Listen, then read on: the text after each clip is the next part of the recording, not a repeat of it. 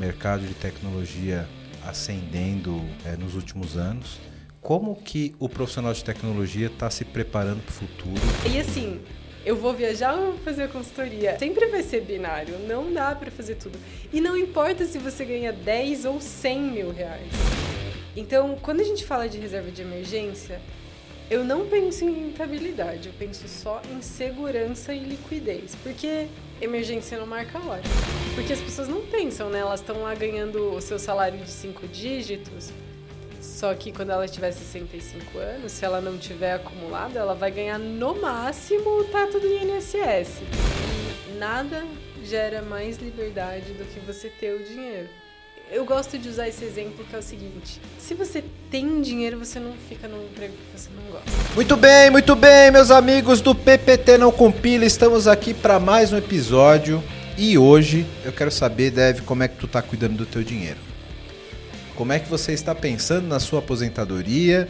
Como é que você está gerindo essa grana que você está ganhando aí depois dessa bolha que nós tivemos no mercado de tecnologia? E para falar disso, eu estou aqui hoje com a Melanie Guedes, que é assessora de investimentos do escritório Six Investimentos, que é um credenciado da XP. Né? E nós vamos falar aqui hoje sobre como você deve estar cuidando da sua grana. Melanie, obrigado pela, por aceitar o nosso convite. Bom, muito obrigada pela, pelo convite, Wellington, e pela apresentação. Eu sou a Melanie, eu sou assessora de investimentos, eu trabalho na Six, que é um escritório credenciado da XP Investimentos. Eu atendo investidores de alto padrão, ajudo eles a entender os seus objetivos de curto, médio e longo prazo e a investir o dinheiro de acordo com os objetivos de cada investidor. Então, cada pessoa tem uma necessidade diferenciada e isso precisa ser tratado de maneira personalizada. Então, o meu trabalho realmente é conhecer as pessoas, entender aonde elas estão e aonde elas querem chegar e ajudá-las por meio dos investimentos a atingir esses objetivos. Legal. E hoje a gente vai falar aqui personalizado no perfil do profissional de tecnologia. Vamos falar um pouquinho sobre esse mercado, como o profissional de tecnologia pode melhorar o seu comportamento em relação à sua grana, etc. Muitas pessoas estão tendo uma sessão profissional agora, né, e, e, e, precisam aí de uma orientação. Outras pessoas já têm uma carga profissional maior e também precisam dessa, desse tipo de assessoria é, na gestão do seu patrimônio, né? Então, se você quer entender um pouco melhor como cuidar da sua grana, acompanha aqui com a gente que o episódio está muito bom, a gente vai falar muito sobre isso. E vamos sair um pouquinho da pauta técnica e vamos falar um pouco sobre a sua vida pessoal. Vamos lá que todo mundo precisa dessa assessoria. Bora lá, galera. Valeu!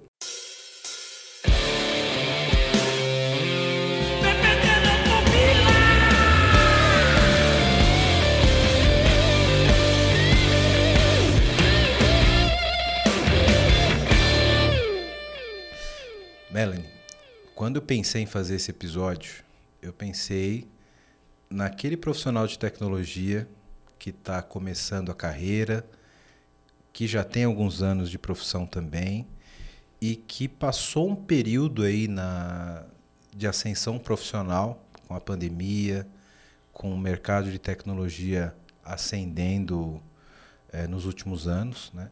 A gente teve um boom de salários do pessoal de tecnologia. Né? Desenvolvedor hoje não está ganhando mal no Brasil. Né? Claro, comparado com, com, com o mercado internacional, a gente ainda por razões cambiais ainda não é tão interessante, né? Mas comparado com a média salarial do Brasil, etc., a carreira de tecnologia não é uma carreira que, que ganha mal. Né? A gente tem uma base ali que ainda tem um salário razoável, mas a média hoje é bem acima do, da, da média salarial. Né? A gente não pode reclamar disso do mundo de tecnologia. Isso leva a algumas questões, né? Como que o profissional de tecnologia está se preparando para o futuro e cuidando do seu patrimônio, né?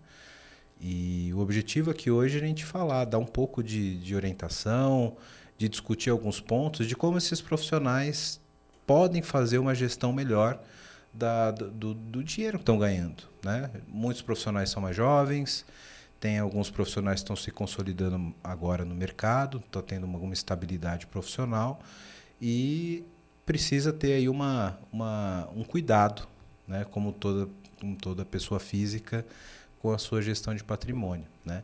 E o objetivo aqui é focar nesse cara, você deve. Como é que tu está cuidando da tua grana? Vamos discutir isso aqui e queria que você desse uma introdução para a gente sobre isso. Claro, vamos lá. Eu vi essa ascensão acontecer, como a gente estava conversando, eu vim do, do mercado é, paralelo à tecnologia, né? Eu fazia demanda para a tecnologia. Você é trabalhava... que chegava lá e pedia, cobrava prazo da gente, é, tecnologia isso aí. era você. Eu era, eu era gerente de projeto.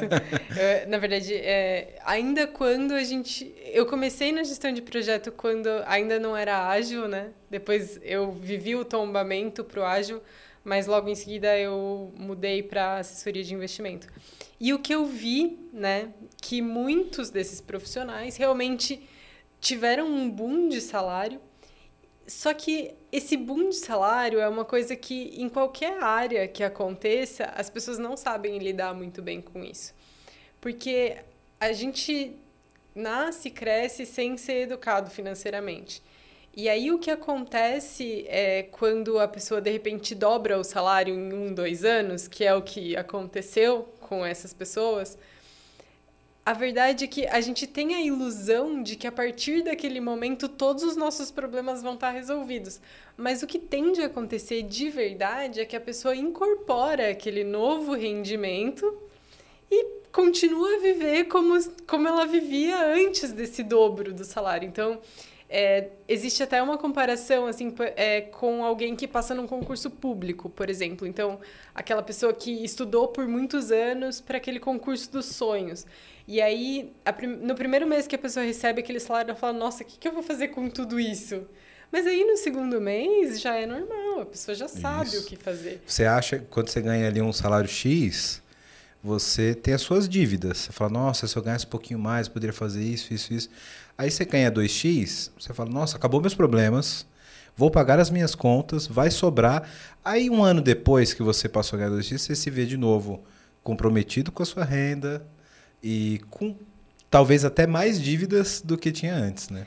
É, o que acontece quando o rendimento sobe é que a gente tem uma sensação de que sim, eu mereço. Então, é, o que tende a acontecer? As pessoas trocam de carro, elas dentro de alguns cenários, elas mudam para um imóvel maior ou elas financiam um imóvel que talvez até aquele momento não tinha. Depois, elas começam a fazer upgrade dos serviços. Então, antes o cara malhava na, Smart Fit, por exemplo. Depois ele fala, não, eu, mereço ter um personal trainer. Aí ele dobra o, o que ele gasta com academia para mais. E assim vai. A pessoa tirava férias uma vez por ano, ela passa a tirar quatro. Tipo, emenda todos os feriados. E eu, é, é esse o caminho que as pessoas precisam entender ao longo dessas mudanças. Então, assim, qual é o patamar de vida que as pessoas querem ter e o, o com quanto elas conseguem viver alguns degraus a menos. Então, assim, pensa num cenário normal dentro da tecnologia hoje, até porque eu tenho alguns clientes da área, são salários ali de cinco dígitos, né? 10, 15, 20. Super saudável, né? Um Sim. orçamento excelente para uma família inteira. O que eu vejo é que muitos desses profissionais eles se perdem, porque no momento que ele ganha 5, ele tem que viver apertadinho. Quando ele ganha 20, parece que ele está milionário. E a verdade é que ele não está. Então, o ideal é que assim, você determine mais ou menos qual é o, o padrão de vida que você quer levar e que você consiga manter aquele padrão de vida mesmo que o teu salário suba. Porque esse é, essa é quase a receita de, de conseguir sair desse dessa roda, né? Que é realmente você conseguir, de fato, começar a acumular patrimônio. Porque se você ganha 5 e passa a ganhar 10... E gasta os 10... e gasta os 10, você vai continuar na mesma. Agora, se você ganha 5, mas você assim tá bem apertado, você quer um apartamento um pouco maior. Aí você passa a ganhar 10 e você fala: "Não, tudo bem, agora eu posso ir para um apartamento maior". Então você vai lá e aumenta o teu patamar de vida para 7, 7,5, digamos, sobrou 2,5 ali, 25% seria uma poupança ideal. Se a pessoa de fato conseguir se manter nisso, tá excelente. Só que a gente tem que, de alguma forma, é, estabelecer qual é esse padrão. E isso vale muito para a tecnologia, porque, em geral, são pessoas mais jovens, né? Isso que é, é interessante de ver, porque são pessoas que começam a ganhar bem cedo. Então, é muito comum ver pessoas de menos de 30 anos dentro dessa categoria. Então, o que eu vejo é que a gente tem que acomodar os nossos sonhos, os nossos desejos dentro de um patamar de custo que seja factível. Então, o dinheiro assim, ele te possibilita fazer tudo, né? O mundo é o limite. Só que você não pode escolher tudo, porque todo o dinheiro é finito. Sim. E eu acho que o grande ponto que eu penso sempre nisso, Melanie, é que o dinheiro ele te permite fazer tudo, de fato. Mas quando você gasta, o dinheiro já foi. Então, essa permissão já não é mais sua. Né? Exato. Então, a partir do momento que você tem um planejamento que te permite manter essa posição de, ok, eu tenho condição de fazer isso, mas eu posso escolher o momento ideal, eu posso ter uma, um, um, um, certo controle sobre isso. Porque a partir do momento que você ganha bem, você gasta todo o seu salário, você continua da mesma forma de um cara que ganha mal e que gasta todo o salário dele e continua endividado. Né? Exatamente. Então, ter essa gestão. E, e, acho que o ponto principal é o que você colocou sobre a idade das pessoas, sabe? É, eu, eu, sempre fui, como sou de exatas, e sempre fui muquirana. eu nunca tive esse problema. Mas eu imagino que para uma pessoa nos seus 25, 28 anos, sabe, não resistir a tipo não trocar de carro todo ano. Sabe? Celular. Tem... Celular. Cara, celular, Melanie, meu Deus. Como o celular é caro hoje, né? Cara, e gente que compra. Desculpa, a Apple. Tudo bem, a Apple posso falar mal, porque nunca vai me patrocinar, mas tudo bem. Então, pô, comprando iPhone novo todo ano. Cara, como é que você vai gastar 7 mil reais no iPhone? Sabe? Mais, né? Hoje mais. acho que custa mais de 10 mil reais. Exato. É um absurdo. E Cara, para que se o efeito, eh, aí é a minha visão muquirana, né? O efeito do celular, fora o status, é que o iPhone ganhou um status de joia praticamente, né? É uma ostentação ali que você tem de um cunho mais social, enfim, a gente entra nessa área mais de psicologia. Mas o efeito é o mesmo de um celular que custa dois, três mil reais e que vai ter, te dar um conforto ali por alguns anos, né? Eu gastei dois mil reais no meu celular há quatro anos, ele é o mesmo, até agora da China, Xiaomi. Xiaomi patrocina nós. e, mas é a minha visão Sim. muquirana da vida, né? É, mas eu acho que esse fator da, da idade, ele é muito crucial. Eu olho para trás e eu vejo que algumas coisas que eu fiz, eu faria diferente hoje. Uhum. Falando em gestão financeira. Tipo o quê? Me dá um exemplo. Por exemplo, eu fiquei muito tempo com poupança, eu tá. acho. Mas eu acho que foi mais por desconhecimento a gente não tinha uma difusão na época tão grande a de conhecimento sobre A gente não tinha acesso isso. também. É, Dependendo de quantos anos atrás você está falando, não existiam alternativas viáveis à poupança. Sim, talvez. É. Mas, enfim, acho que para quem procurasse, talvez tinha Sim. esses meios, né? E eu acho que eu faria diferente. Eu acho que eu teria poupado mais também, né? E isso vem muito da, da idade, né? Mas eu sempre fui muito consciente assim com, com gastos, sabe? Apesar de que todo mundo tem suas extravagâncias, eu acho que eu sempre fui muito ordeiro nesse sentido, para não dizer mão de vaca, porque Você sabe que você tocou num ponto que eu gosto muito, que você falou das extravagâncias, né? Uma coisa que eu falo muito quando o tema é educação financeira é para a gente usar as nossas extravagâncias ao nosso favor. Então, por exemplo, qual é a coisa que você mais gosta no mundo de fazer?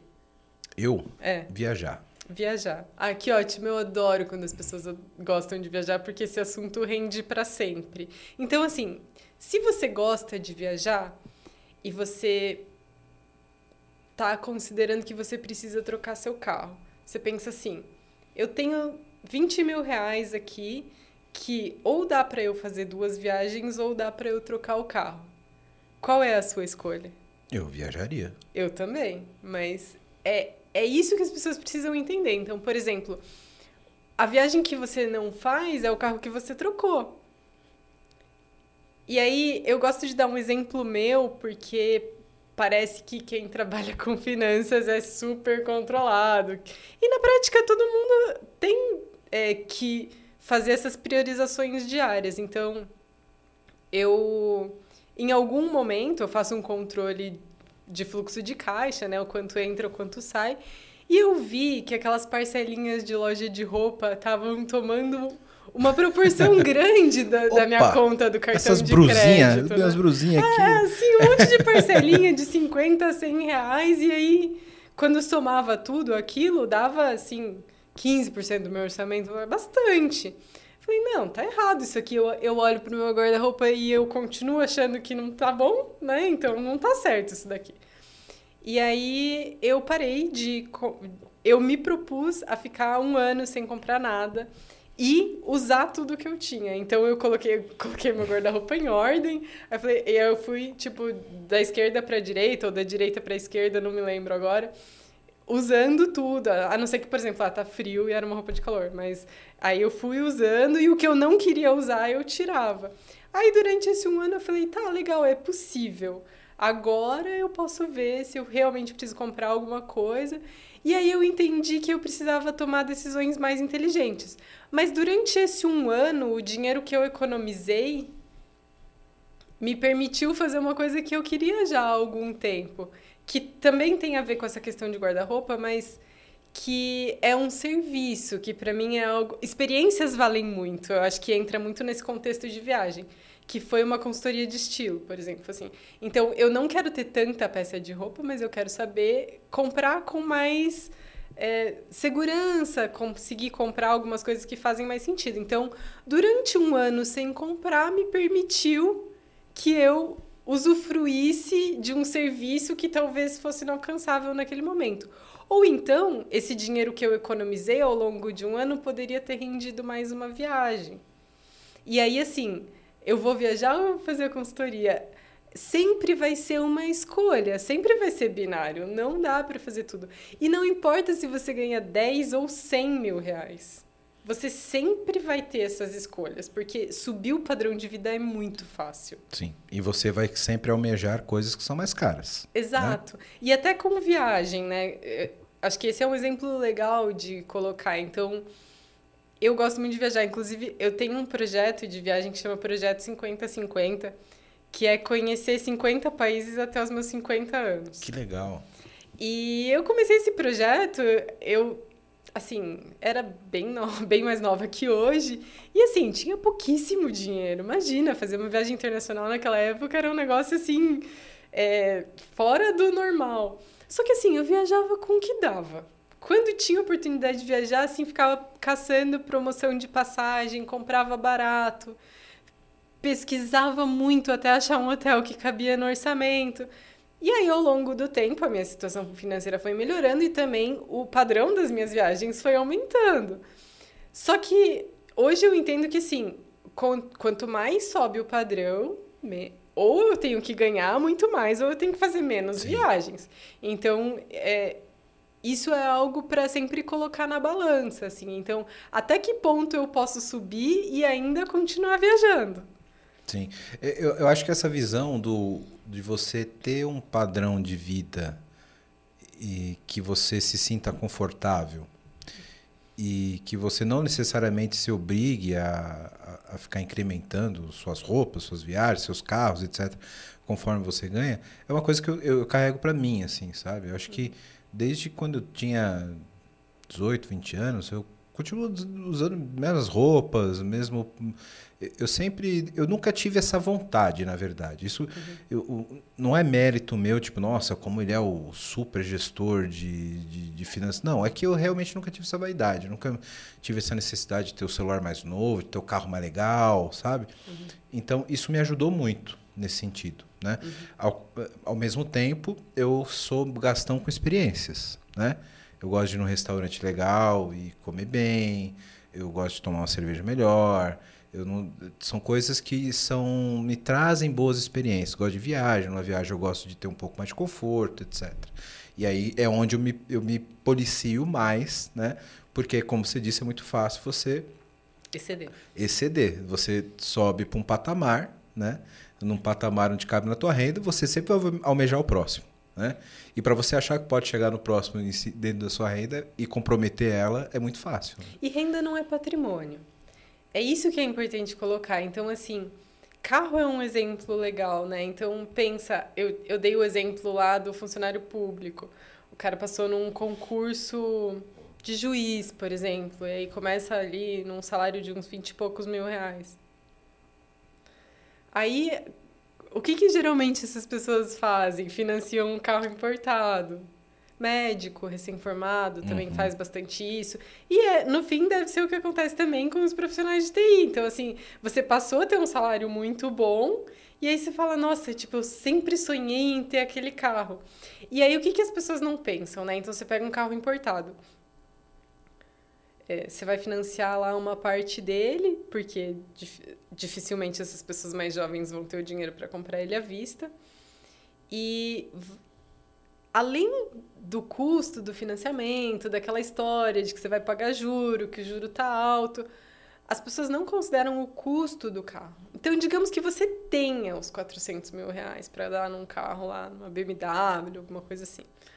Você dá os 400 mil reais, esse carro vai te custar mais ou menos uns 100 mil reais por ano. Porque você pensa que você tirou esses 400 mil que estavam rendendo alguma coisa então, hoje, 400 mil reais vão render algo em torno de 40 e, entre 40 e 50 mil reais por ano no, no investimento mais conservador. Então, você já deixou de ganhar 50 mil reais por ano. Que, é o que aí, a gente chama de custo de oportunidade. Custo né? de oportunidade, exatamente. E aí você ainda vai ter custo de manutenção, você vai ter custo de seguro, você vai ter, enfim, né, todos os custos do carro. Custo de manter o carro, né?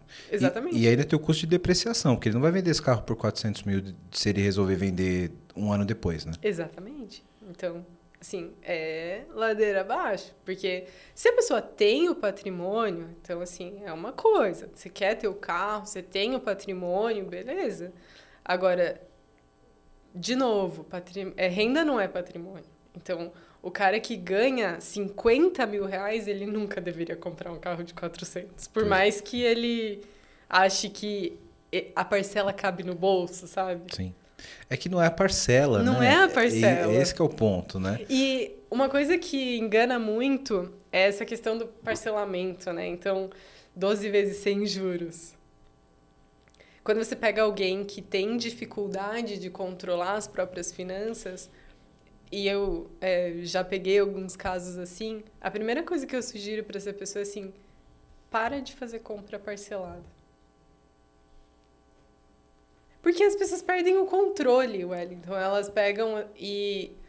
Ah, não, mas é só 50 reais por mês. Tá bom. Mas, é mas vários, são quantos são vários 50, 50 reais por mês, exato, né? Exato. E aí, é, quando a pessoa já está num patamar de renda mais legal, aí já não é mais parcela de 50. Aí é parcela de 200, 300, 400. As parcelas também vão subindo. E aí elas vão se somando e vira uma bola de neve. Então, quando a pessoa para de fazer parcelamento, ela já começa a dar uma acalmada no gasto. Mas é, é preciso ter essa consciência. Quais são as coisas que me satisfazem mais e de quais eu estou disposta a abrir mão. Quero falar com você agora que ainda não conhece a Clever. Clever é uma empresa que já tem mais de 3 milhões de usuários em 30 países com 30 idiomas diferentes, que tem trazido soluções em blockchain, criptomoedas e ativos digitais. O objetivo da Clever é te dar liberdade financeira para operar nesse mercado de cripto. Então, se você acredita nisso, se você acredita nessa liberdade, você já pensa como a Clever, vai conhecer os caras, é clever.io. Estão contratando também pessoal para trabalhar com cripto, com blockchain. Então, se você tem interesse, se você tem conhecimento nessa área, procura a Clever. Se você gosta de criptomoedas, se você opera no mercado, você precisa conhecer a Clever, precisa conhecer as soluções da Clever. Então, o endereço está aqui embaixo no vídeo. Para quem não está no YouTube, é clever.io. Vai lá, vai conhecer que realmente é um mercado sensacional.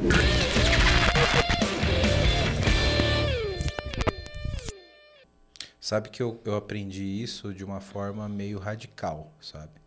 Porque como eu viajo bastante, eu uso muita milha. Então, eu sempre tive uma, uma educação de gastar tudo no cartão de crédito. 100% no cartão de crédito. Que ótimo. Eu não uso nada de débito. Se você souber usar o cartão de crédito, ele é um aliado. Exatamente. E, e para mim funciona bem. Mas aí eu tenho duas regras de ouro: nunca parcelar, porque aí eu uso o cartão de crédito como se fosse um cartão de débito, né? uhum. né? E nunca entrar no rotativo sempre pagar fatura total, né? E para justamente acumular milhas, etc. Né? E com isso, minha, o controle que você tem sobre as parcelas é muito maior. Porque como você usa o cartão de crédito como se fosse o é como se fosse o saldo da sua conta ao contrário. Sim, né? você, não, é, não é o quanto você, você tem. 30 dias para pagar. Isso, é, é aquela. Você vê o, a tua fatura é o saldo do quanto você tem que pagar. Sim. Né? Então, a, a, maioria das pessoas fazem o quê? Eu recebo 10 mil e eu vou descontando os 10 mil durante o mês. Uhum. Eu faço o contrário, eu vou crescendo até os 10 só mil. Posso chegar até ali. E aí, quando chega os 10 mil, eu pago tudo no final do mês de uma vez só, né? Tudo pago no cartão. E eu comecei a perceber que era muito ruim começar o mês já com 3 mil. Porque, né? Você parcelou, parcelou, parcelou, zerou a fatura. O momento de zerar a fatura para mim, quando, quando fecha a fatura do cartão, é como se fosse o, o, o dia que você recebe o salário, sabe? Uhum. Porque, nossa, fechou. Pronto, né? Beleza. e aí você. Só que você não pode começar já, de, já no meio do jogo, né? Então, outro mantra que eu sempre tive é de não parcelar. Né? Sempre pagar o máximo possível à vista. Claro, às vezes você tem alguma vantagem, comprar um eletrônico mais caro, que aí você pode parcelar e ter algum tipo de desconto, etc. Há exceções, né? Mas, por exemplo, parcelinha de 50, 60 reais, é, é para mim é, é, é, a fórmula do você perder uma porcentagem muito grande sem perceber, né? Porque geralmente essas parcelas são hábitos de consumo de impulso, né? E que você não está agregando muita coisa, né? Então, é aquele que dá para controlar, sabe? Aquele que dá para você pensar bem, né? É, assim, já que a gente entrou nesse, nessa esfera de compra, né? O, o parcelado, eu não acho que ele seja ruim, tá? Eu acho que ele até tem um benefício, assim, de acesso até a produtos e serviços. Só que, para quem não tem controle de finanças, ele pode ser a corda que a pessoa vai se enrolar. Mas a questão da compra por impulso é uma coisa interessante. Eu tenho alguns alunos mentorandos de educação financeira que eu peguei ao longo do tempo porque eu via que a pessoa realmente precisava de ajuda para se desenrolar. E o que eu percebo é que assim, a compra por impulso ela é muito fácil de evitar, só que a pessoa precisa ter essa consciência. Então assim, eu preciso comprar isso? Se a resposta for não, você já criou uma barreira. Não, eu preciso. Tá bom. Mas você precisa agora. Porque tem coisa que você compra porque é conveniente. Então, uma coisa que eu percebo, né? Muita gente faz estoque de coisa em casa. Você já viu? Estoque de, de produto de limpeza em casa. Coisa que vai usar daqui a três meses, é, já não, gastou mas agora. tava barato, comprar um monte, tá bom. Só que assim, você tá endividado.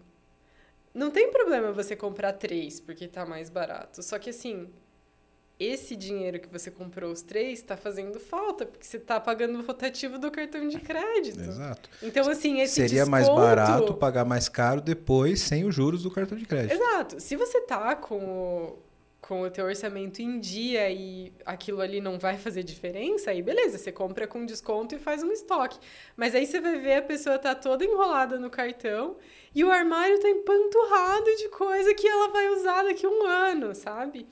Então, isso é algo que as pessoas precisam começar a pensar. Eu preciso, e se eu preciso, eu realmente preciso agora. Essas duas perguntas, elas são poderosas para evitar uma compra por impulso. Agora, ah, você vai deixar de sair com os seus amigos para jantar num restaurante legal?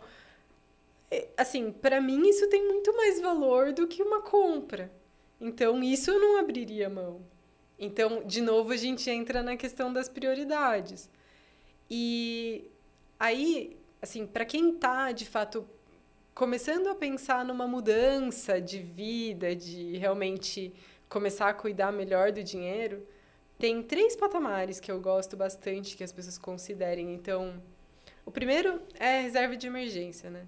Você tem que saber bem o quanto é o teu custo de vida, o quanto que você precisa para viver, que basicamente é assim, o quanto que eu preciso para manter as minhas contas essenciais. Quer dizer, se acontecer alguma coisa comigo amanhã, é, quanto que eu preciso e por quanto tempo eu consigo me manter. Então, ali, algo em torno de. Tem gente que fala de 3 a 12, tem gente que fala de 6 a 12, mas você tem que ter alguns meses de segurança. Então, se acontecer alguma coisa com você, é profissional liberal, quebrou a perna, não vai poder trabalhar porque eu trabalho presencial em outra cidade Quanto tempo você aguenta, então, é, reserva? Esse, esse ponto é, é, é, importante, porque tem, eu vejo alguma confusão que as pessoas fazem sobre isso. Não sobre a quantidade de meses, porque isso varia, né? É, Acho que o senso um comum define. é seis meses, mais ou menos, ali, né? Entre uhum. três, seis, tem um ano, mas enfim. Uhum. É, acho que a quantidade de meses é, é, bem pessoal, inclusive. Mas eu acho que o ponto principal é reserva de emergência não é o quanto a pessoa gasta todo mês, né? Porque ela numa situação de emergência, ela não vai ter o mesmo comportamento, pelo menos espera-se que ela não vai ter o mesmo comportamento de uma situação de não emergência, né? Então é a soma ali dos gastos essenciais do que ela não poderia cortar para manter uma vida razoavelmente normal, né?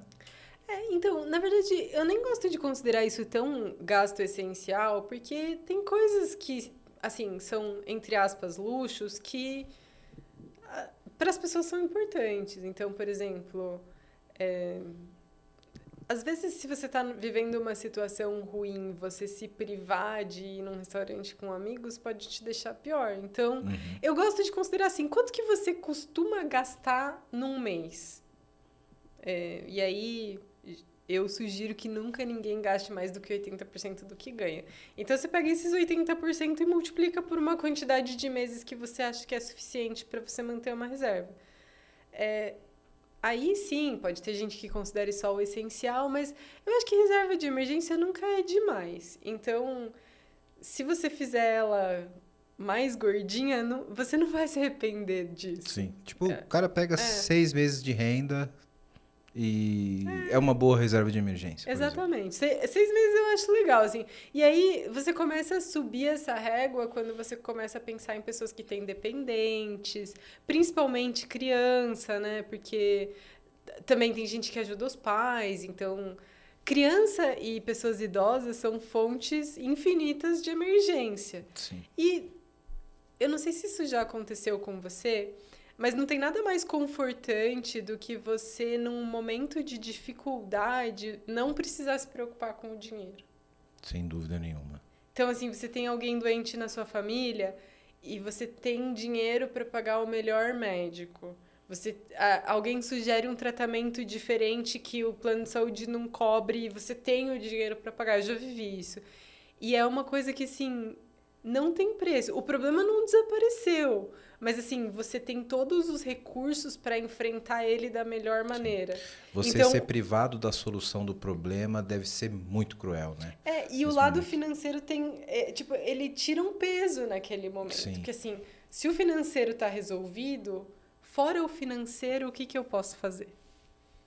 Porque se o financeiro não está resolvido, aí você vai tentar resolver o problema naquela hora Pode ser que você não consiga, Ou se você conseguir, você vai ter que se endividar. E, de novo, a gente entra naquela questão. Numa situação como essa, a pessoa aceita qualquer tipo de dívida, sim, né? Sim, é, sem dúvida. Então, é uma, fica uma situação que você não tem muito argumento, né? Enfim.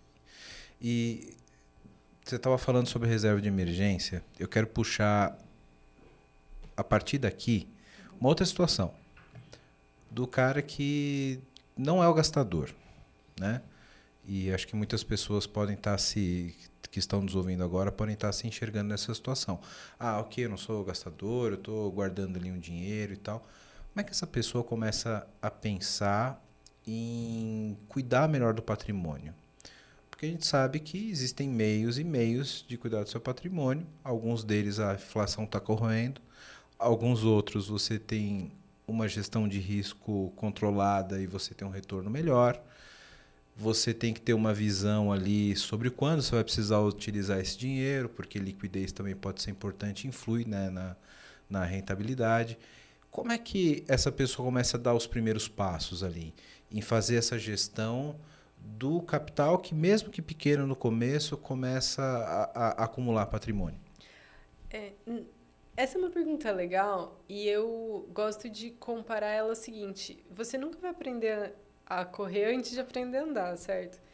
Então, quando a gente fala de reserva de emergência, eu não penso em rentabilidade, eu penso só em segurança e liquidez, porque emergência não marca hora.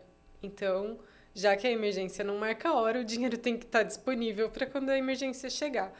E esse deveria ser o primeiro passo de todo mundo. E é muito fácil investir a reserva de emergência, porque não tem segredo. O que, que é seguro? E tem liquidez? Tesouro Selic. Aí a gente tem algumas opções de fundos de investimento que investem em Tesouro Selic. E Aqueles aí, DI, né? É, fundo DI. Tem algumas corretoras que têm até a opção que esse fundo não tenha taxa de administração uhum. até um determinado valor. E aí a pessoa pensa, ah, mas para que, que eu vou pagar a taxa se na Selic não tem? Mas na Selic você paga custódia, então acaba que sai elas por elas. Às vezes o fundo é mais simples, eu gosto, eu acho uma alternativa legal. E tem os CDBs de liquidez diária dos bancos, que também é uma alternativa, assim. É, é, eu gosto dessas três alternativas: Fundo DI, Tesouro Selic ou CDB de liquidez diária de um banco confiável, porque né, não vamos colocar a reserva de emergência em risco.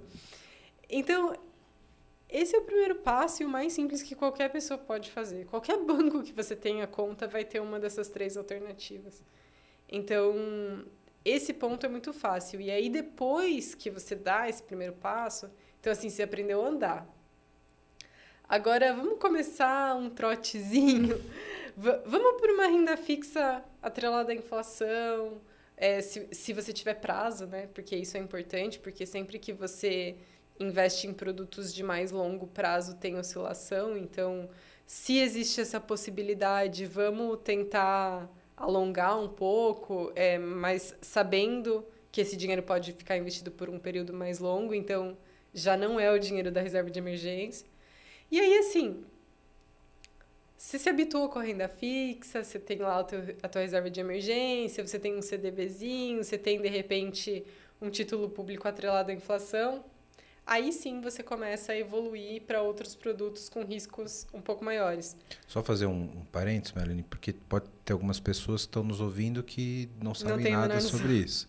Então, liquidez é aquilo do o, o prazo que você tem o dinheiro disponível, né? Então, quando você tem uma liquidez mais longa, é porque esse dinheiro precisa ter uma carência de investimento por mais tempo, né?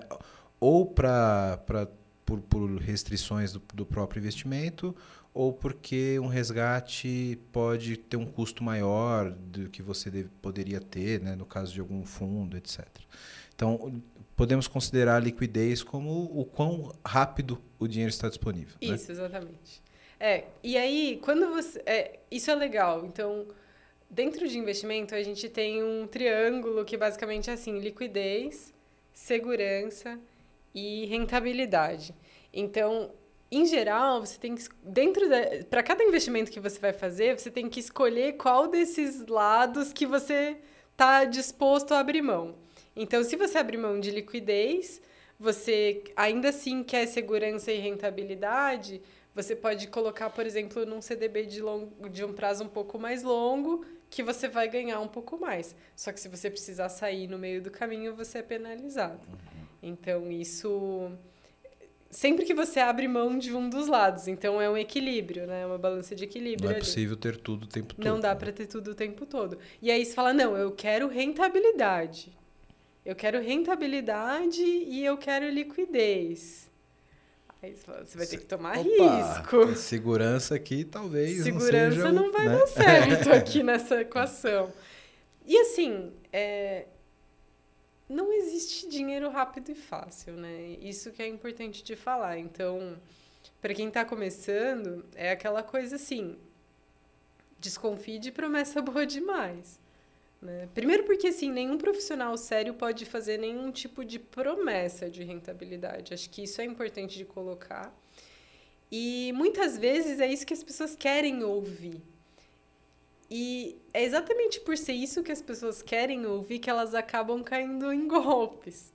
Porque, ah, o fulaninho lá contou uma história que paga 2% ao mês sem risco, e aí, de repente, daqui, aí o, o vizinho investiu, o, o primo investiu e tá ganhando dinheiro. É, era tudo que a pessoa queria, 2% ao mês sem risco. Aí, de repente, desmonta o esquema, né? Porque não tem mais dinheiro para pagar todo mundo. Então, é... Famosa pirâmide. Famosa pirâmide. Então, assim, não existe dinheiro fácil e nem rápido. Enquanto as pessoas não entenderem isso, vai continuar existindo pirâmide. Então, é importante colocar isso porque investimento sério às vezes a gente tem que falar o que as pessoas não querem ouvir. Sim. Que é assim, para eu te dar mais rentabilidade, você vai ter que tomar risco. Se você tomar risco, você pode perder dinheiro. Principalmente no curto prazo. Então, é por isso que eu falo, começa devagar, sabe? Não precisa dar um passo maior que a perna. Começa na renda fixa. Aliás, no Brasil, a renda fixa é muito boa. Tá, atualmente, inclusive, tá maravilhosa. Maravilhosa. 13,25 sem pois risco é. ao ano é muito dinheiro a, a, no escritório que eu trabalho, a gente faz investimento internacional também. E, assim, hoje os Estados Unidos estão com a maior taxa de muitos anos. E é, assim, 4,5. Pois é. 5. E, e, e com você, risco com, de é, crédito. É, com risco de crédito. E aqui, se você pôr, pôr na balança segurança, com grandes instituições, etc. Ainda tem fundo garantidor de tem fundo garantidor de crédito, de crédito então é, não compensa o risco internacional com uma, uma, uma rentabilidade tão baixa, né? É, é que o não compensa o risco internacional é relativo, tá? Porque o risco Brasil é muito alto. Sim. Não à toa que a gente tem uhum. essa taxa de juro. Então, para quem tem bastante dinheiro, a diversificação internacional ela é necessária. Mas é, é aí é um assunto realmente é um para outro para né? outro patamar, assim. Mas para quem está começando, eu até comentei, para mim são três pilares. Então, reserva de emergência, renda fixa com liquidez simples, vai ganhar ali o que está pagando o CDI, não tem como fugir. O CDI acompanha a Selic, para quem não sabe, que é a taxa básica de juros do Brasil. O segundo, a segunda coisa que as pessoas têm que se preocupar é um planejamento de aposentadoria. Então, assim, quanto antes as pessoas começam a pensar nisso, mais leve é conseguir fazer esse planejamento, porque menos dinheiro você tem que colocar todo mês para conseguir atingir isso lá na frente. Então, esses dois pilares, assim, são, digamos, a garantia da tranquilidade. Porque as pessoas não pensam, né? Elas estão lá ganhando o seu salário de cinco dígitos só que quando ela tiver 65 anos, se ela não tiver acumulado, ela vai ganhar no máximo o teto do INSS. E vamos falar bem a verdade que assim, você quer depender do governo na sua aposentadoria? Eu não quero. Exatamente. Acho que ninguém quer. Ninguém né? quer. E assim, isso se existir INSS até lá, porque é a maior dívida do governo. O negócio não se paga, é uma pirâmide. Exato. É, é uma pirâmide oficial. É uma pirâmide legalizada. Legalizada, né? exatamente. Então, é, assim, eu imagino que alguma coisa vai existir, não acho que vai falir totalmente, mas nos moldes de hoje, a tendência é que cada vez fique pior. Então, imagina você no topo lá da tua renda, ganhando um bom salário, aí você chega nos 65 anos, você passa a receber 4 mil reais todos os meses. E é isso. E assim, não tem correção pela inflação que vai te ajudar, porque pessoas idosas têm uma inflação um pouco mais alta, né? Remédio, Sim. essas coisas, custo elas médico, impactam bastante. É, aumenta custo de saúde. O plano de saúde aumenta muito acima muito. da inflação. Então, é, é isso. Você tem que começar a se planejar hoje, porque eu até fiz uma conta um tempo atrás, tipo, uma pessoa de 19 anos, se ela colocar 100 reais por mês, ela consegue lá com 65 ter um, um colchão suficiente para ela viver bem. Agora, para quem começa aos 40, já é bem mais difícil, já tem que pôr bem mais dinheiro. Então, quanto antes você começa, o tempo ajuda muito, né? O tempo é o único fator exponencial na fórmula de juro composto. Exato. Então, acho que é, essa Exato. linguagem para o pessoal de TI vai bem, né? Vai, vai muito bem. Né? Exponencial e juro composto são coisas que a gente entende, né? Uhum. Eu espero que você entenda, hein, coleguinha? é isso. Então, é, planejamento de aposentadoria é isso. Quanto antes você começa, mais fácil. Porque aí você tem que colocar uma quantia muito menor. E o acúmulo de patrimônio é isso. É, é você colocar bastante, assim, o máximo que você pode, pelo máximo de tempo. Por isso que eu falo, não existe dinheiro, não existe dinheiro rápido, né? O, tem até uma fala famosa do Buffett, que é um investidor super famoso, que ele fala: alguém pergunta para ele por que, que as pessoas não fazem como você? Porque o, a tua estratégia de investimento é muito simples. Aí ele responde: porque as pessoas não querem ficar ricas devagar. E o Buffett tem mais de 90 anos, então assim, Sim. ele construiu a fortuna dele assim, água mole em pedra dura, né? Sim. Bom, você que está vendo esse podcast da hora, tá vendo um monte de problema aqui que a gente está colocando, né? E quer uma ajuda aí na sua empresa, faz o seguinte: entra no site aqui da VMBears que a gente pode te ajudar. vmbears.io. Nós somos uma empresa relacionada à arquitetura de soluções, a modernizações de aplicações. Também atuamos no, na frente de DevOps para ajudar vocês a serem extremamente ágeis. Então, dá uma olhada no nosso site que vai estar tá aqui embaixo, vmbears.io. E lá você vai poder ver um pouquinho da nossa história, dos nossos profissionais. E aproveitando, se você for um profissional da área de tecnologia que está afim de trabalhar numa empresa legal, um monte de colega, gente boa e tecnologia de ponta, manda um e-mail para peoplecare.vmbears.io. É exato. Agora eu quero meu show. velho.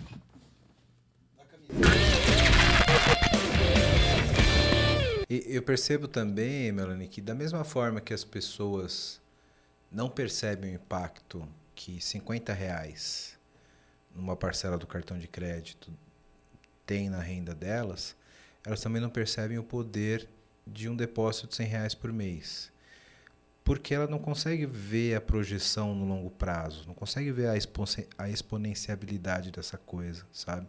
Então, às vezes o cara fala, pô, 100 reais, que diferença vai fazer? Vou gastar, né?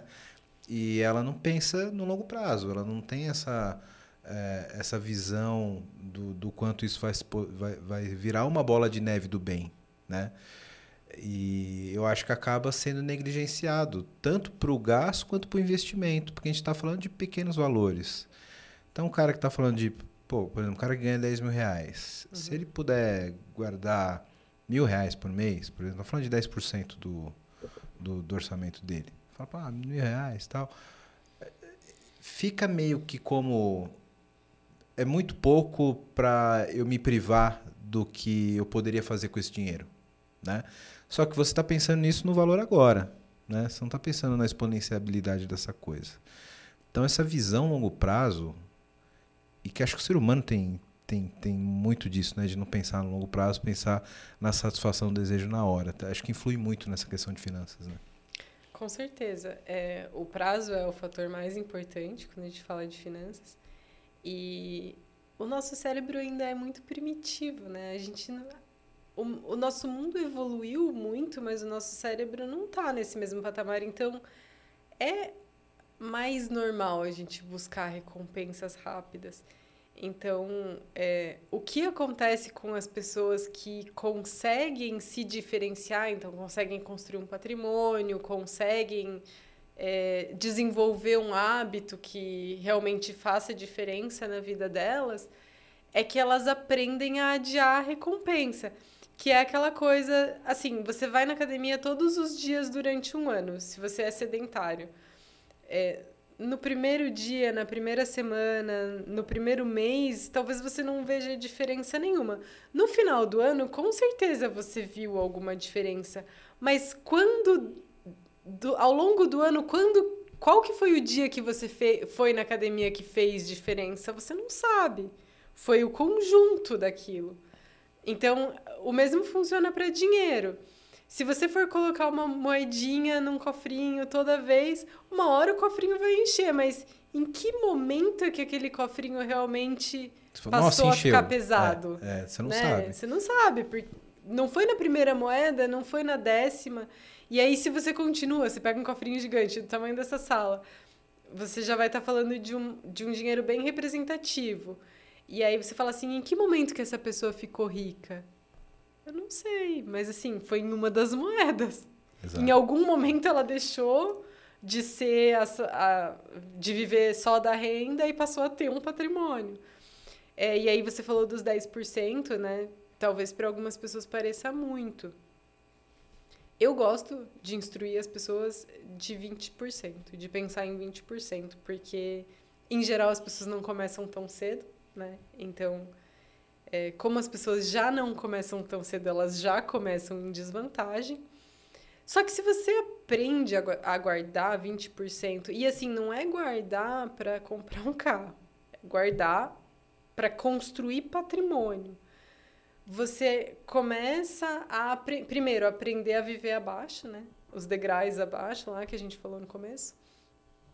E você cria o hábito que é isso. Então, assim, em que momento aquele hábito fez diferença, você não sabe. É só você achar, coloca na sua cabeça que o seu salário é 80%. E tenta se adaptar dentro daquilo. Né? E para quem já ganha, eu acho que é muito difícil. Mas pra, se você tem essa consciência hoje e você ganha um aumento, acho que é mais fácil. Que aí você fala, não, ok, meu salário continua sendo o mesmo você ganhou 20% de aumento? Uhum. Começa a pensar, coleguinha, não, não, não, é, não tem aumento. Vou continuar vivendo a minha vida da forma que eu vivo e o que eu estou ganhando a mais, eu vou fingir que não existe e que eu vou guardando e etc. É difícil? É difícil, mas pode ser a receita que vai fazer diferença no teu futuro, né? Exato. E assim, para mim é até um pouco utópico falar sobre isso, mas eu, eu acho que no meio do caminho você aprende a gostar de ver o dinheiro trabalhando para você. Só que isso não vai acontecer em um ano, esse é o problema. Então, de novo, a gente está falando de adiar a recompensa, né? Então, hoje eu acho muito prazeroso ver o meu dinheiro trabalhando. Assim, tá, tem dias que ele cai um pouco, tá tudo bem. É, o meu perfil cabe alguns riscos ali, mas o que eu vejo é que no longo prazo ele só cresce.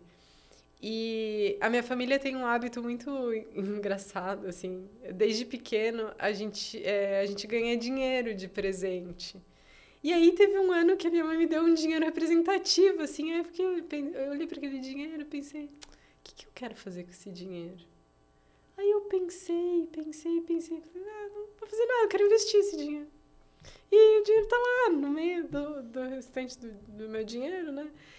E eu pensei, ah, tá bom, eu, eu sinto prazer em economizar aquele dinheiro, é engraçado. Sim. E eu acho que tem uma balança de prazer ali que é uma coisa que talvez algumas pessoas tenham mais facilidade, e eu acho que talvez eu tenha um pouco de, de facilidade em guardar. Eu, eu sempre acho que vai ser útil aquele dinheiro no futuro. E eu tenho um pouco de dificuldade de gastar. Eu também sou do tipo de mão de vaca que eu prefiro ter o dinheiro do que gastar ele. Eu, eu sou desse tipo, sabe? É. Eu, eu, eu prefiro ter, saber que eu tenho o dinheiro e que eu posso fazer alguma coisa que eu queira com ele, do que, nossa, eu tô com o dinheiro, agora eu vou gastar. E aí, porque às vezes você sai procurando onde gastar. Isso é muito ruim, né? Uhum. É, eu sou aquele tipo de pessoa que eu não tenho muitos desejos, sabe, Melanie? Eu, o que, que eu quero comprar amanhã? Eu não sei, eu, eu, eu não sou uma pessoa consumista. Eu gasto com experiências, como eu falei. Mas eu, eu consigo chegar num ponto que amanhã, se eu pô, queria ter isso, eu vou lá e compro aquilo. Eu não, não me privo também. Mas eu não tenho esse, essa compulsão que eu percebo que as pessoas têm de que o dinheiro está na mão, ela tem que encontrar onde gastar aquele dinheiro.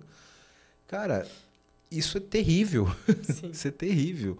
Né? Eu prefiro ter, gosto, gosto de ter o dinheiro. E gosto da sensação de, a partir do momento que eu tenho um desejo de, pô, isso seria legal eu ter, eu preciso disso daqui, eu preciso comprar um tênis novo, ou eu preciso comprar, agora sim, eu preciso comprar um celular novo. Uhum. E eu vou lá e gasto, né? mas eu nunca saí procurando onde gastar o dinheiro que eu tenho. Eu prefiro manter ele comigo e ter a sensação de que eu tenho ele, sabe? Exato. Até porque dinheiro é liberdade. Né? E eu acho que se você perguntar para todo mundo, as pessoas buscam ter mais liberdade. As pessoas empreendem porque elas querem é, ter mais poder sobre o próprio tempo, sobre as próprias decisões. E nada gera mais liberdade do que você ter o dinheiro. Porque se você não tem, você está sempre correndo atrás dele. Se você tem, você... eu gosto de usar esse exemplo que é o seguinte: se você tem dinheiro, você não fica num emprego que você não gosta. Agora, se você precisa do dinheiro, você vai ficar. Exato. E você vai se sujeitar ao que for necessário, porque você precisa do dinheiro. Agora, a liberdade é você poder escolher estar ali ou não. É óbvio, né, que você tem que trabalhar. E para mim assim, li essa liberdade ela não tá ligada a ter dinheiro suficiente para viver a vida toda de pernas pro ar. Mas é a liberdade de você poder dizer não. É a liberdade de você é, negar alguma coisa que não se sujeitar a algo que, não, que você não quer né? é que não faz sentido para você alguma coisa que vai contra os seus valores e aí eu acho que tem uma questão de valor importante assim que é muitas pessoas não sabem quais são os próprios valores e aí fica fácil de você gastar dinheiro em qualquer coisa, porque se você não sabe o que faz bem para você, o que é importante para você, qualquer coisa serve, né? E aí você vai estar tá sujeita ao estímulo externo de o mundo inteiro querendo te dizer o que é bom para você e você vai gastar com tudo isso, né? Exatamente. É, é muito conflitante, né? Que, Sim. E assim, em todo lugar que você vá, alguém vai estar tá querendo o seu dinheiro. Então, assim, você vai no shopping, você vai ver um monte de roupa bonita, você vai numa loja de carro, vai ter um monte de carro que você vai achar bonito. Você vai numa loja de celular, vai ter um celular que você quer. E em todos os lugares vai ter alguém querendo te oferecer alguma coisa para tirar o dinheiro de você e te dar outra coisa em troca. Então, é você que tem que saber dizer não. E aí eu acho que tem uma posição de você aprender a se impor. É, talvez essa seja a chave. Não só para o dinheiro, mas para a vida, assim, né? Porque é, enquanto você não tiver essa, essa liberdade, essa consciência, você vai continuar sendo vítima. Isso. Vítima, entre aspas, né? Porque ninguém é vítima de uma situação como essa. As pessoas fazem escolhas. Mas você fica suscetível. Fica assim. suscetível, assim. exatamente. E a pessoa fica. E, e, às vezes por uma própria falta de conhecimento do que quer. E, e, e, eu percebo muito isso nas pessoas mais jovens, né? Aí não querendo ser tarista, mas é, quando a gente é mais jovem, naturalmente a gente tem menos. É, menos discernimento do que de fato você quer e de quais são os seus valores, etc. E fica mais fácil agir por impulso, ser estimulado externamente, ou estimulado por um grupo, etc. E que, voltando ao, ao cerne do, do, nosso papo, é muito do perfil, às vezes, do, do profissional de tecnologia mais jovem, etc. Então, ter esse, esse discernimento é, é importante para ter controle sobre a própria renda, sobre os próprios gastos. Né? É, e a pessoa jovem, ela, ela tá se descobrindo. É natural que ela não tenha todo o, o arsenal de valores totalmente formado. Só que se ela tem a consciência de que, independente de qual seja o valor dela, ter dinheiro vai ajudá-la mais do que atrapalhar, é, é esse o caminho. Então, assim, se você ainda não tem total consciência do que você quer fazer da vida, é normal, acho que ninguém nasceu sabendo, né? A gente, ao longo da vida, vai se descobrindo. E quanto mais jovem você é, mais difícil que você tenha muita coisa resolvida. Mas se você tem essa consciência de que a tua liberdade ela está diretamente ligada às decisões financeiras que você toma, eu acho que gera uma sensação de responsabilidade em relação ao dinheiro. E eu acho que, no fim, tudo se resume a ter responsabilidade sobre as suas decisões financeiras e em tudo. Mas, assim, quando o assunto é finanças, quando você entende que a responsabilidade é totalmente sua. E eu gosto muito do termo autorresponsabilidade, porque no fim a gente é responsável. Sim. Por tudo que acontece com a gente. E ainda mais na exponenciabilidade do tempo e do mundo financeiro, a decisão que você toma agora vai te impactar daqui a alguns anos. Né? Com certeza. Então, pensar nesse tipo de, de, de impacto que você tem, é, comprar isso agora ou não, guardar isso agora ou não, pode ser uma decisão de momento, mas o impacto dela é bem grande no futuro. Né? Sim. E aí, puxando uma coisa assim, que às vezes é um motivador para as pessoas que não fazem absolutamente nada começarem, né? Eu sempre faço uma pergunta: qual é o teu sonho? Você tem um sonho? Cara, eu tinha um sonho que eu, que eu, que eu realizei há pouco tempo, que era justamente uma viagem, que eu queria conhecer o maior festival de metal do mundo na Europa e eu, pouco antes da pandemia eu tive a oportunidade de ir. E eu nunca pensei de novo assim, sabe, cara, qual que é o meu sonho, sabe? Eu tenho algumas ambições, né? Uhum. Mas eu acho que um, eu preciso de um outro sonho atrelado a alguma experiência que eu queira realizar. Eu tenho algumas ambições de uhum. materiais, como a gente tem, de ter uma casa melhor, uhum. né? de ter uma, uma liberdade financeira maior. Mas acho que um sonho assim, eu acho que eu ainda não formei. Tá, Ou legal. talvez eu não encontrei ainda. É, eu, eu gosto de fazer essa pergunta porque ela está muito ligada assim. Talvez é o, é o motor motivador para as pessoas começarem a pensar sobre isso. Porque quando a gente pensa em sonho, é algo meio inatingível, né? Então, eu gosto de pensar, para alguém que não investe, eu pergunto, o que, que você sonha em fazer na vida? E aí, assim, geralmente vem umas respostas razoavelmente simples de serem alcançadas viajar para Disney, é, fazer uma festa de casamento, viajar para Europa. Eu falo, quanto custa fazer isso? Tira do papel. Aliás, coloca no papel, né? Então, assim, deixa de ser sonho, vamos transformar em objetivo. Quanto você precisa economizar todo mês para fazer isso? Além do que você já vai economizar para tua aposentadoria, para tua reserva de emergência. Então, assim, você consegue colocar lá 500 reais por mês para realizar esse sonho? Talvez seja um motor, né?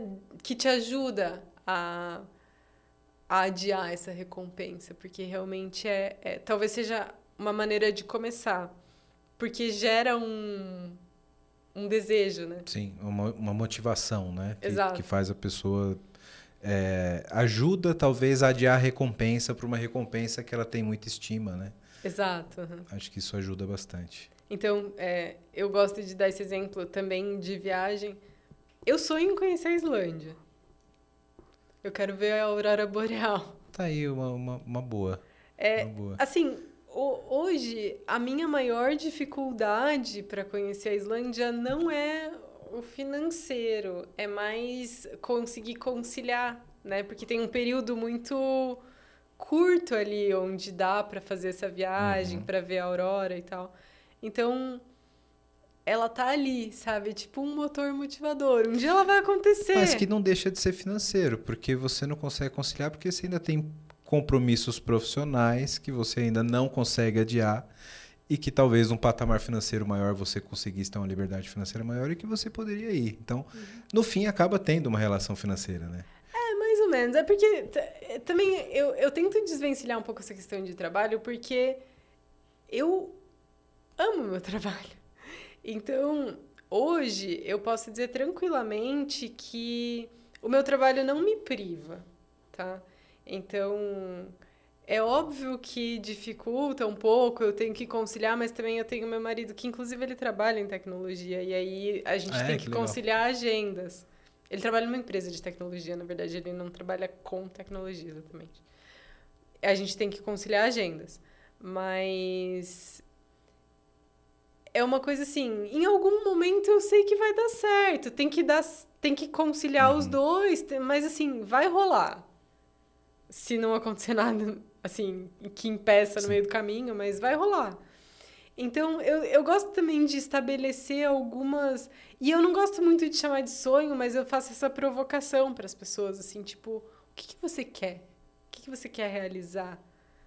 O, o quanto o dinheiro te ajudaria a chegar mais perto disso? E geralmente o sonho, basicamente, é um objetivo. É só você colocar ele no papel, estabelecer um prazo, saber o custo e muitas vezes é mais factível do que as pessoas imaginam, né? É planejamento, né? E é simples. É óbvio que, assim, se o teu sonho é comprar um avião e você ganha 10 mil reais por mês, é quase impossível. Mas geralmente não é esse o sonho das Exato, pessoas. Exatamente. Geralmente o sonho é realmente viver alguma coisa, é uma experiência. Ou então, assim, muita gente tem o sonho de comprar casa própria. E aí, falando de, de finanças e de casa própria, né, tem muita discussão sobre ah, casa é investimento, casa é custo. Não vem ao caso. Se a pessoa tem o sonho de ter a casa, tudo bem, compre a casa, mas não, não faça de qualquer jeito, né? Pense bem nas condições que você quer fazer isso. E eu acho que sonho é isso, a gente tem que achar um jeito de realizar.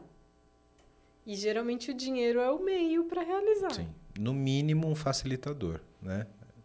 Então, assim, é, são esses três, três itens que eu acho essenciais para falar de finanças: reserva de emergência, preparação para aposentadoria e realização de sonho. Quando a gente coloca esses três na mesa, se a, se a pessoa consegue fazer um pouquinho dessas três coisas, ela está no caminho Já certo. Já está no caminho certo. E, Melanie, para a gente caminhar para o final desse nosso papo super interessante aqui e tenho certeza que a gente está ajudando muita gente. O que você diria hoje para aquela pessoa que se identificou com o nosso episódio? Né? Ela está em ascensão profissional, ela está tendo uma renda mais favorável e ela, com esse episódio, ela teve aquele estalo. Tipo, tá, acho que eu posso fazer alguma coisa diferente ela deve estar pensando quais são os primeiros passos. O que ela deveria fazer a partir de agora? Está ali pensando, já calculando a reserva de, de emergência e tal. Para onde ela começa? Ela abre uma conta onde ela vai fazer isso, dinheiro separado, ela tem que fazer o controle de gastos dela e, e, e controlar o quanto ela vai investir. Na prática ali, quais são os primeiros passos para essa pessoa que quer mudar a, a gestão financeira da vida dela? Acho que assim, se a pessoa tomou a decisão, o primeiro passo é realmente começar. E começar o quanto antes do jeito que der, sabe? Porque a gente. O que eu vejo é que as pessoas adiam tomar uma atitude porque elas querem fazer tudo de maneira muito perfeita. Então, assim, se você já entendeu que você precisa fazer isso, começa no banco que você está fazendo uma reserva de emergência. Ah, tá, não, mas eu já eu, eu quero abrir uma conta numa corretora, ótimo. O fundo DI lá, vamos começar pela reserva de emergência, vamos começar caminhando primeiro, né? E aí depois evolui dentro da renda fixa, a renda fixa no Brasil é ótima. E ao longo do tempo vai aprendendo. O controle é muito legal nesse caso. Então, a planilha de fluxo de caixa ajuda muito. É você saber para onde está tá indo o dinheiro, né? Porque se você não sabe para onde vai o dinheiro, certamente. Você... Sabe, sabe que eu comecei assim, Melanie? Eu, na minha época de faculdade, quando eu comecei a ter mais noção de, de enfim, educação financeira, etc., comecei a catalogar ali os meus gastos. No primeiro mês eu vi o quanto eu estava gastando com bar. eu falei, meu Deus, estou gastando muito dinheiro com bar. Aí eu falei, vou, vou, melhorar isso. No segundo mês, comecei a controlar e eu comecei a ver que continuava gastando muito dinheiro com, com cerveja no bar. Sabe o que eu fiz? Comecei a comprar cerveja no supermercado, que aí entrava como uma conta de supermercado, eliminei o custo do bar. E Bem supermercado mais é mais barato e você justifica, né? Não, estou gastando com supermercado, é um gasto essencial. Brincadeira. Não, faz sentido. É, é uma forma de você manter o hábito sem, sem é. prejudicar o lado financeiro. Deu uma, deu uma roubada ali, deu uma maquiada? Dei, mas me ajudou, me ajudou bastante. Não, certeza. E assim, é, o fluxo de caixa ele não precisa ser muito elaborado. O que eu vejo é que as pessoas elas se perdem tentando fazer o negócio perfeito. Então, é, vai lá e cria 25 classificações do dinheiro. É sabe? o cara que pede a segunda via do cartão, põe no bolso e quer planilhar quando chegar em casa. Ele vai fazer isso uma semana e vai desistir. Porque é impraticável, né? É impraticável. E é, é aquela coisa assim: é, cria cinco, seis é, categorias para você classificar ali e, e ver para onde está indo. E um, uma prática que ajuda bastante para quem quer começar a investir é separar o dinheiro do investimento primeiro. Então, você recebeu lá seu salário, separa os 20%. E aí, nesse sentido, ter uma conta numa corretora ajuda. Que ele já que transfere. Você já transfere, tirou da sua conta que você paga as contas. Porque se você esperar para transferir no final do mês, dinheiro não sobra. Que dinheiro é um negócio bom, né? Dinheiro é, é bom ter dinheiro, é bom poder comprar as coisas. É muito legal, eu admito. Só que, assim, sempre vai ter oportunidade para gastar. É aquilo que eu falei. Você vai no shopping, alguém vai estar tá interessado Sim. em te vender uma coisa para ficar com o seu seja, dinheiro. A dica é faça você mesmo o seu desconto em folha. Caiu o dinheiro, transfere. É. Descontou, faz de conta que o que sobrou é o teu salário. Invista né? no seu futuro antes do seu presente. Nossa, quando depois dessa eu vou ter que encerrar o episódio aqui com essa, com essa frase maravilhosa. Melanie, obrigado, cara. Foi muito legal esse papo. Acho que a gente conseguiu dar uma boa luz aqui pro, pro de, de educação financeira. São pessoas de exatas, eu tenho certeza que a maioria vai começar a refletir sobre isso. É muito importante esse tipo de, de, de conversa, apesar que para muitas pessoas pode parecer muito essencial o que a gente está falando aqui, né? Mas poucas pessoas muitas vezes param para refletir sobre isso, né? Com certeza. E, assim, algumas pessoas podem achar que é essencial, mas o que eu vejo é que Nem todo mundo pratica, o né? básico precisa ser dito. Sim. E quando as pessoas se conscientizam do básico, é que o negócio começa a fluir, a andar.